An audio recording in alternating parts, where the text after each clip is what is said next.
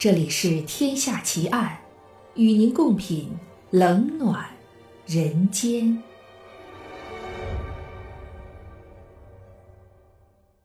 各位听友，大家好，这里是喜马拉雅 FM，您现在收听到的是《天下奇案》，我是暗夜无言。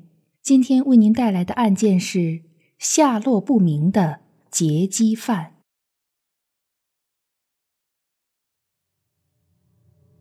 二零零六年，一部美国电视剧《越狱》火爆全球，无数中国观众为其新奇的创意、曲折的情节所折服，狂热追捧。剧中有一个心机很深的老囚犯，很有意思。他在监狱里已经待了二十八个年头，其他犯人怀疑他是个隐藏的百万富翁，经常威胁他、骚扰他。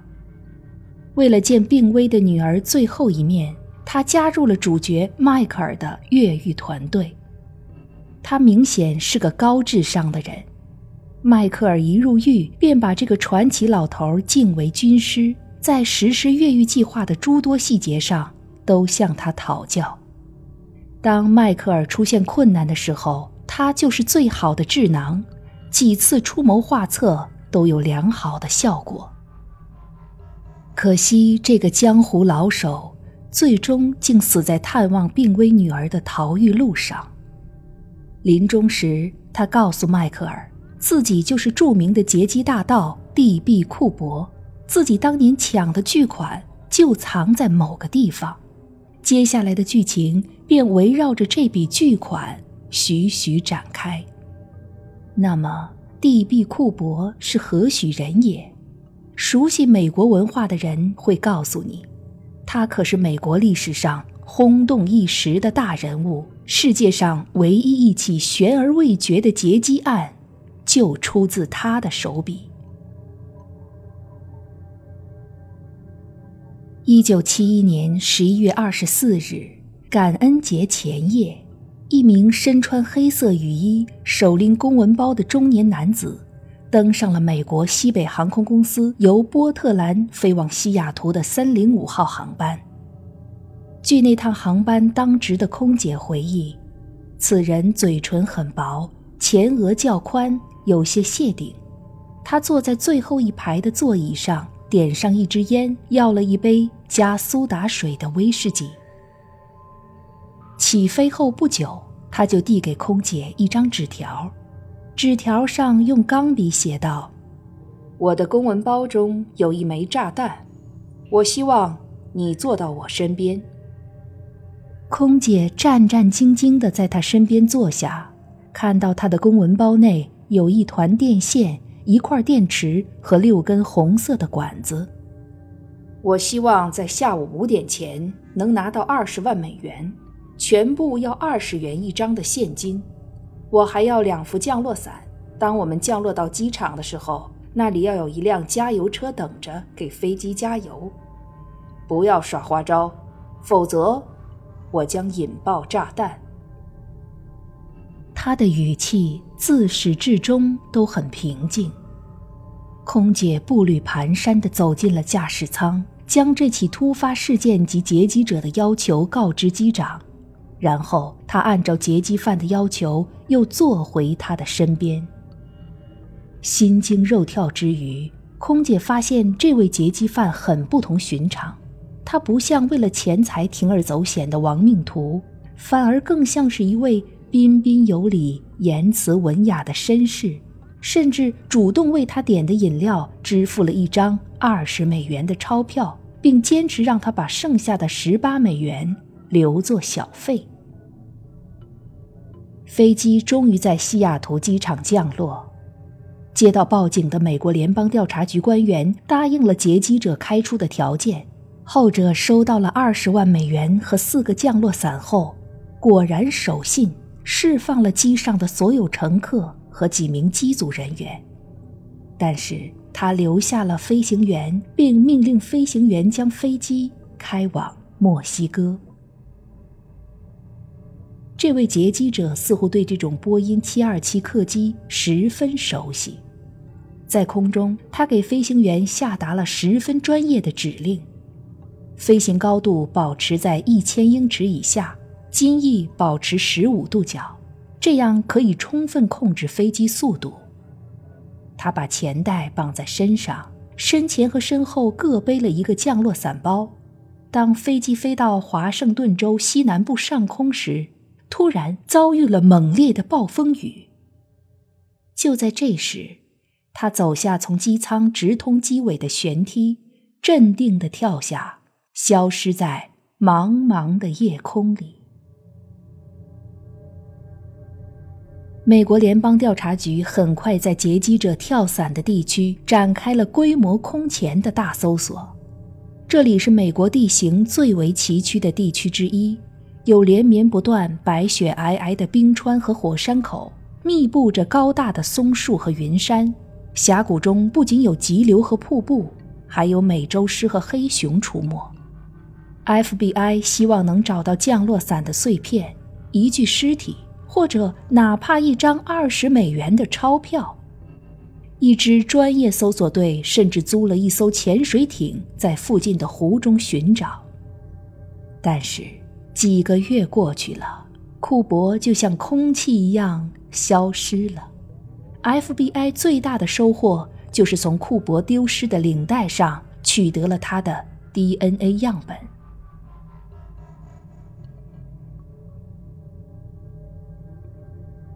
这个神秘的劫机者在机场登记的姓名是丹库珀。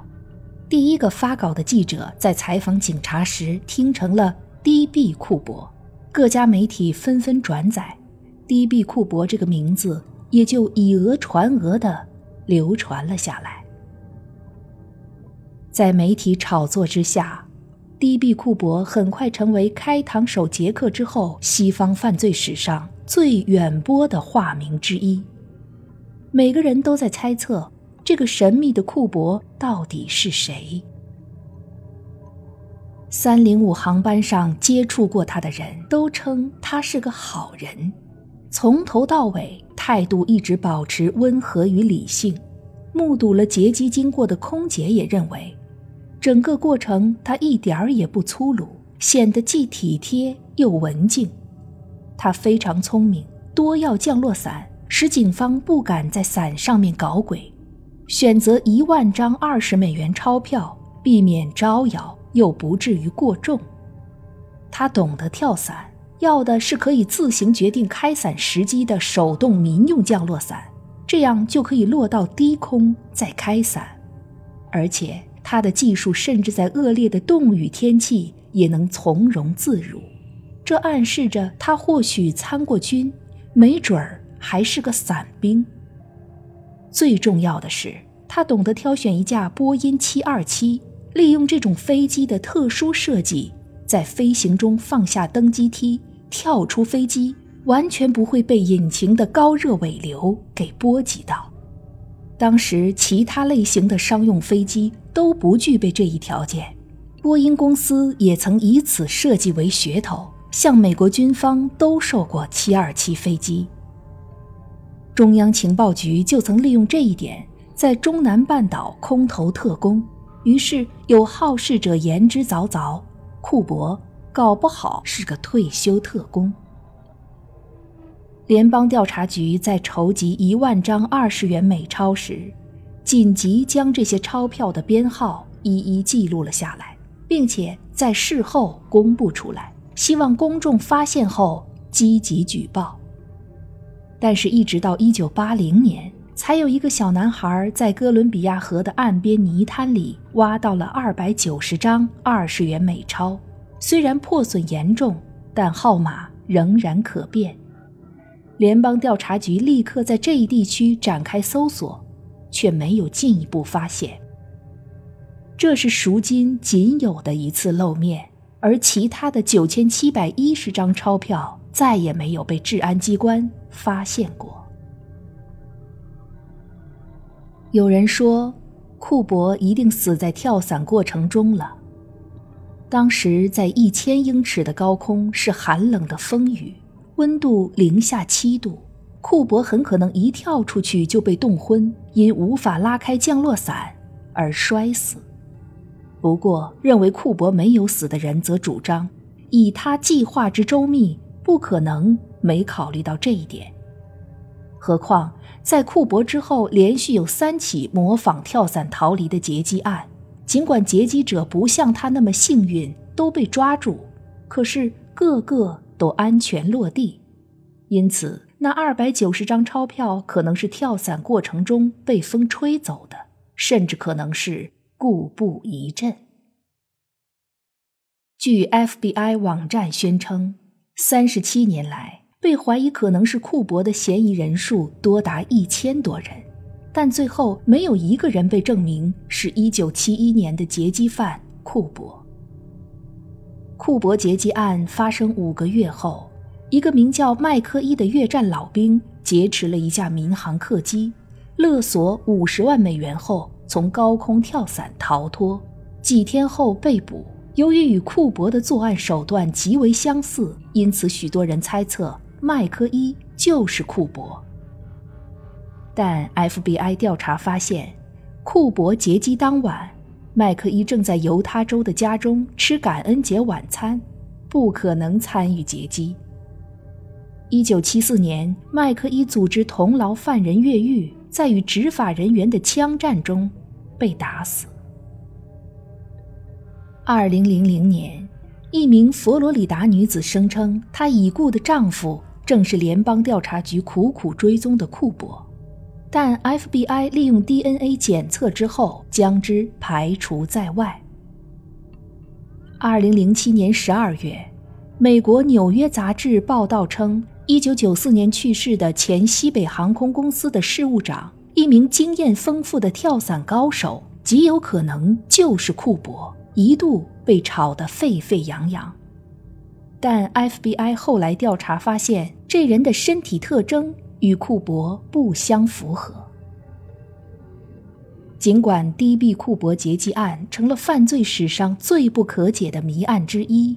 但是大家提到库珀，却从来没有如开膛手杰克般的阴森恐怖，以及肯尼迪遇刺案的讳莫如深，甚至于某种程度上，他成了一些美国人心中的平民英雄。再怎么讲，库珀没有伤害无辜，只是靠着专业知识与详尽筹划来挣得财富。事件中真正损失的是保险公司。是资本主义社会里的合法吸血鬼，所以库珀在美国人心目中简直成了侠盗罗宾汉在世。人们都在声援库珀，希望他成功了，他值得的，希望他一个镍币也没落下的逃走了。几十年来，无数民间侦探小说家撰写了 D.B. 库珀书籍，纷纷展开自己的调查。得出各式各样的结论，他还出现在至少八首歌中，有不下五家酒吧以他命名，更有无数银幕再现。电视剧《越狱》和2004年的搞笑喜剧《掘金三壮士》都是围绕寻找库珀的巨款展开的。在娱乐影像中，D.B. 库珀都是面孔冷峻却菩萨心肠的老者，像007一样英勇。有礼，颇有风度。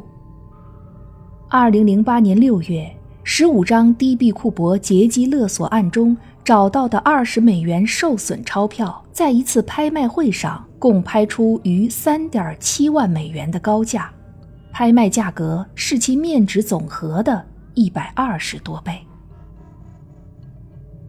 华盛顿州西南部的小镇艾里尔甚至宣称。该镇就是 D.B. 库珀的着陆地。